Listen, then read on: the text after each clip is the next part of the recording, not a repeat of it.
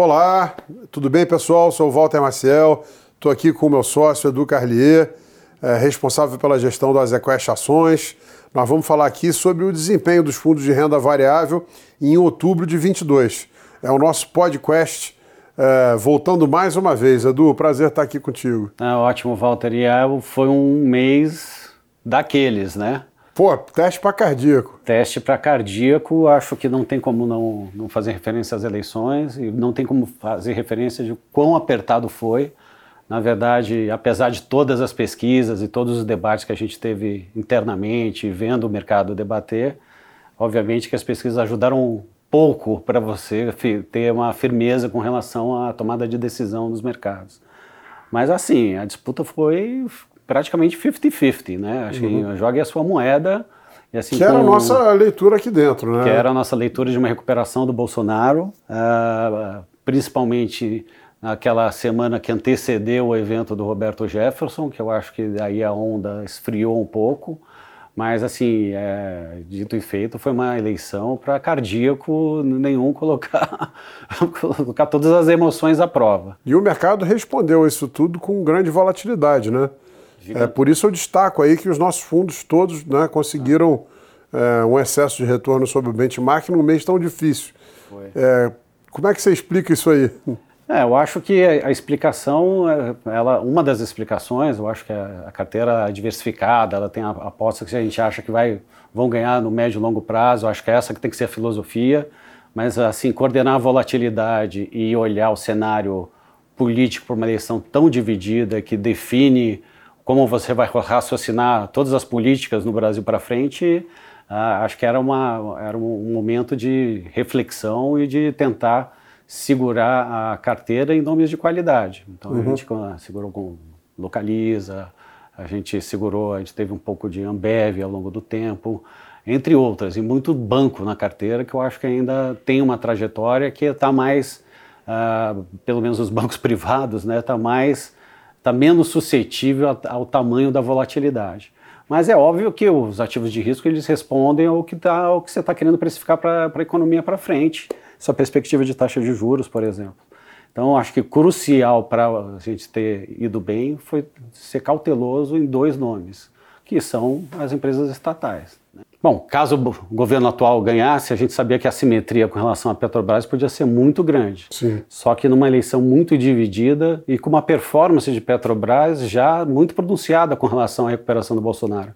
Então, só para ter uma ideia de tamanho de variações que a gente estava falando, a Petrobras chegou a subir 30% após o primeiro turno, mais ou menos essa dimensão no mês, e ela devolveu 30%. Então, a cabeça para as eleições é que a simetria, apesar de, da vitória do Bolsonaro ser muito positiva para a Petrobras, uma parte do reconhecimento do potencial da vitória dos 50-50 já estava começando a ser precificada na Petrobras. Então, nesse momento, a gente recuou um pouco a posição. Como a gente fez, uh, a gente não recuou tudo em Banco do Brasil, por exemplo, deixamos pelo menos um head em Banco do Brasil, caso uh, se materializasse a vitória do governo atual mas a gente achou que a Petrobras talvez tivesse esticado muito para um cenário que estava muito dividido. Então acho que é, isso ajudou a equilibrar no primeiro momento o, reflexo pós-eleições, em que a gente viu o impacto que isso teve na, nas empresas estatais como um todo. Uhum. Agora, assim, é, a gente ainda tem muita coisa para entender como é que vão ficar, ah, como que atual, o, atual, o governo eleito vai se portar com relação às estatais.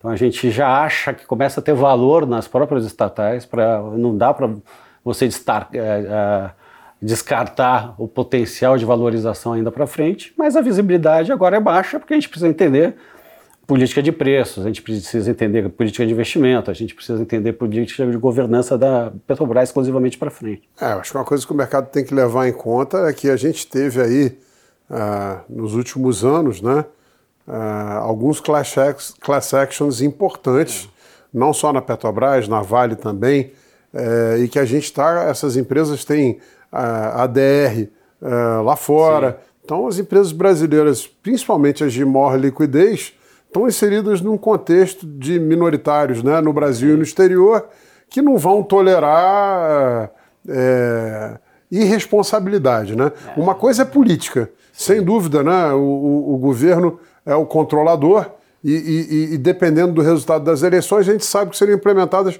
políticas que têm visões né, diferentes. Sim. Isso é legítimo. Mas acho que é difícil alguém hoje querer repetir é, um erro que foi feito tão recentemente com consequências tão danosas. Né? Eu concordo com isso e a gente tem que lembrar que a Petrobras ela ajuda muito o fiscal. Né? O nível de resultado que a empresa proporciona para o governo ele é importante. Então acho que é, você não tratar bem a empresa, ainda mais sem aprender com as lições do passado, acho que Temerário, não, né? Acho temerário. E, de novo, a gente está em níveis de valuation que parecem muito interessantes pelo tamanho do resultado que a empresa proporciona.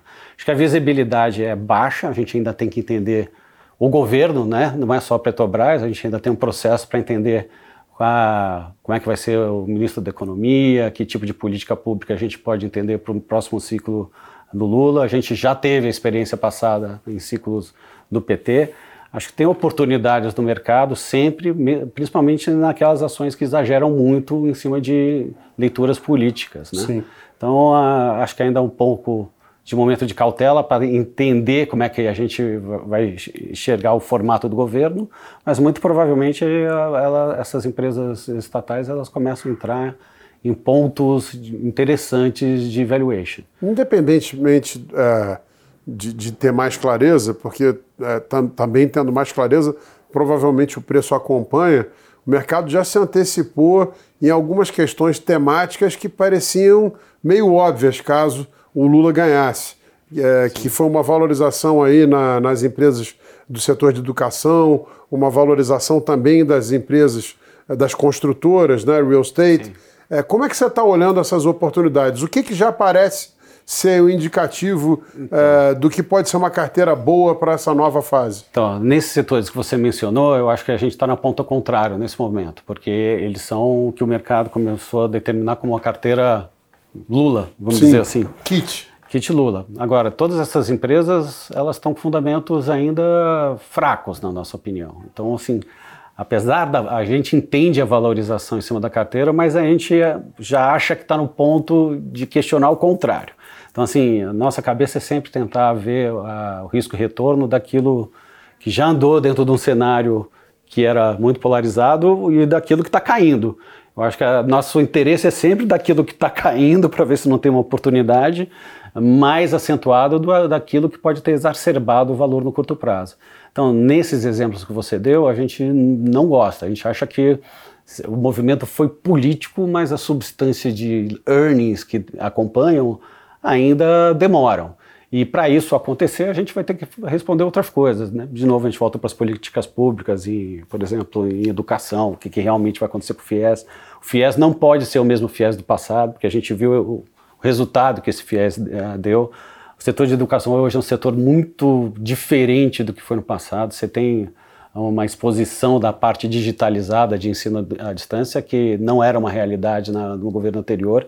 Então, acho que esse equilíbrio falta mais substância, mais política pública, expectativa de política pública do que resultado de curto prazo. Sim. Então, assim, eu acho que é o kit Lula mais exacerbado, que era você comprar empresas de Minha Casa Minha Vida, por exemplo, e educação com a esperança de um FIES robusto, que uh, por acaso foi o que incentivou nos últimos governos do PT a uh, andar essa parcela da, da Bolsa, acho que o mercado se antecipou Aqui eu acho que é o ponto contrário da nossa discussão que a gente teve com as estatais. É o ponto em que você tem que ter um pouco mais de cautela e tentar observar se, se a confirmação dos earnings ou das políticas públicas vão na direção do que os papéis andaram.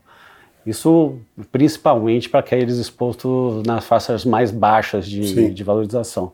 Assim, mas, por exemplo, uma Cirela, a gente conseguiu, a gente achou que tinha um, um conjunto de fundamentos mais íntegro para você navegar, então a gente não foi nas empresas uh, de baixa renda, mas a gente explorou um pouco do barril de Cirela e a gente acabou saindo de Cirela dado o nível que, que o papel atingiu. Mas eu acho que nesses eu teria a cautela ao contrário. Acho que tem, tem, que ter a cabeça do contrarian para ver se não volta um pouco. E eu acho que é, o ponto central para comportamento de mercados hoje, eu tenho certeza que é a próxima pergunta, você é, provavelmente todo mundo está antecipando, é saber quem vai ser o responsável pela, pela economia no Brasil. Né? Sim. Então, acho que os resultados podem ser muito diferentes dependendo da escolha do governo.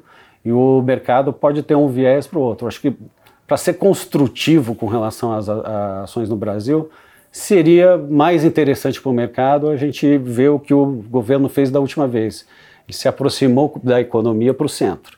Sim. Eu acho que, inevitavelmente, tem algumas coisas que uh, independem dos governos, né? Responsabilidade fiscal, uh, o Banco Central está aí com outro tipo de mandato, então o Roberto Campos ainda vai ter uma permanência para condução de juros, olhando a inflação. Acho que isso não muda, mas é importante a gente ter a sensação, eu acho que a confirmação do estrangeiro vai um pouco nesse sentido, de que o, a política econômica não vai ser uma política econômica uh, disruptiva no, na essência dos valores. Uhum. O mercado está discutindo as PECs essa semana, então é importante para ver como é que vai ser a leitura do equilíbrio fiscal para frente. Mas acho que ainda, por mais que a gente veja um pouco dos juros ainda não entrar na trajetória direta de queda, eu acho que é inevitável a gente discutir sobre inflação, um patamar de inflação mais baixo do que a gente viu nos últimos dois anos. Sim. E assim que isso acontecer, o mercado tende a antecipar. Então, acho que essa, essa parcela, olhando o mercado local, uh, acho que dá para ser construtivo. Sim. Talvez demore um pouco, o mercado ainda entre num, uh, tentando analisar qual é a política pública que a gente vai ter de fato na largada, uh, principalmente com relação fiscal, que é sempre o calcanhar de Aquiles, a gente Sim. discute recorrentemente essa, esse ponto. Mas eu acho que a trajetória dos juros, ela para mim é inequívoca. Pode demorar um pouco mais, um pouco menos, mas o acho trabalho que, foi feito, né? Acho que o trabalho foi feito e independe muito do, do, do, acho do que a gente ainda vai ver agora entrando para o próximo governo. Então acho assim, dá para ser construtivo com a parte doméstica ainda, um cenário que às vezes você tem que alongar ou diminuir um pouco. Parte global continua sendo uma discussão um pouco mais tensa, né? mas a gente não vê uma pujança de, de crescimento em lugar nenhum, só revisão. Então, os Estados Unidos a gente ainda tem uma discussão para atravessar com relação até onde vai os juros, e a China tem que sair dos lockdowns e sair do entrar no estado de reopening de fato.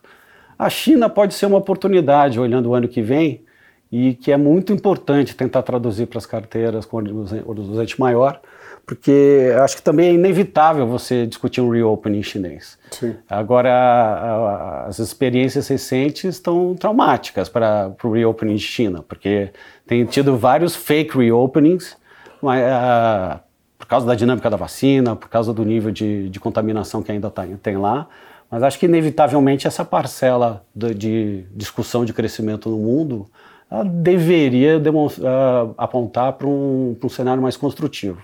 Está mais difícil você determinar quando.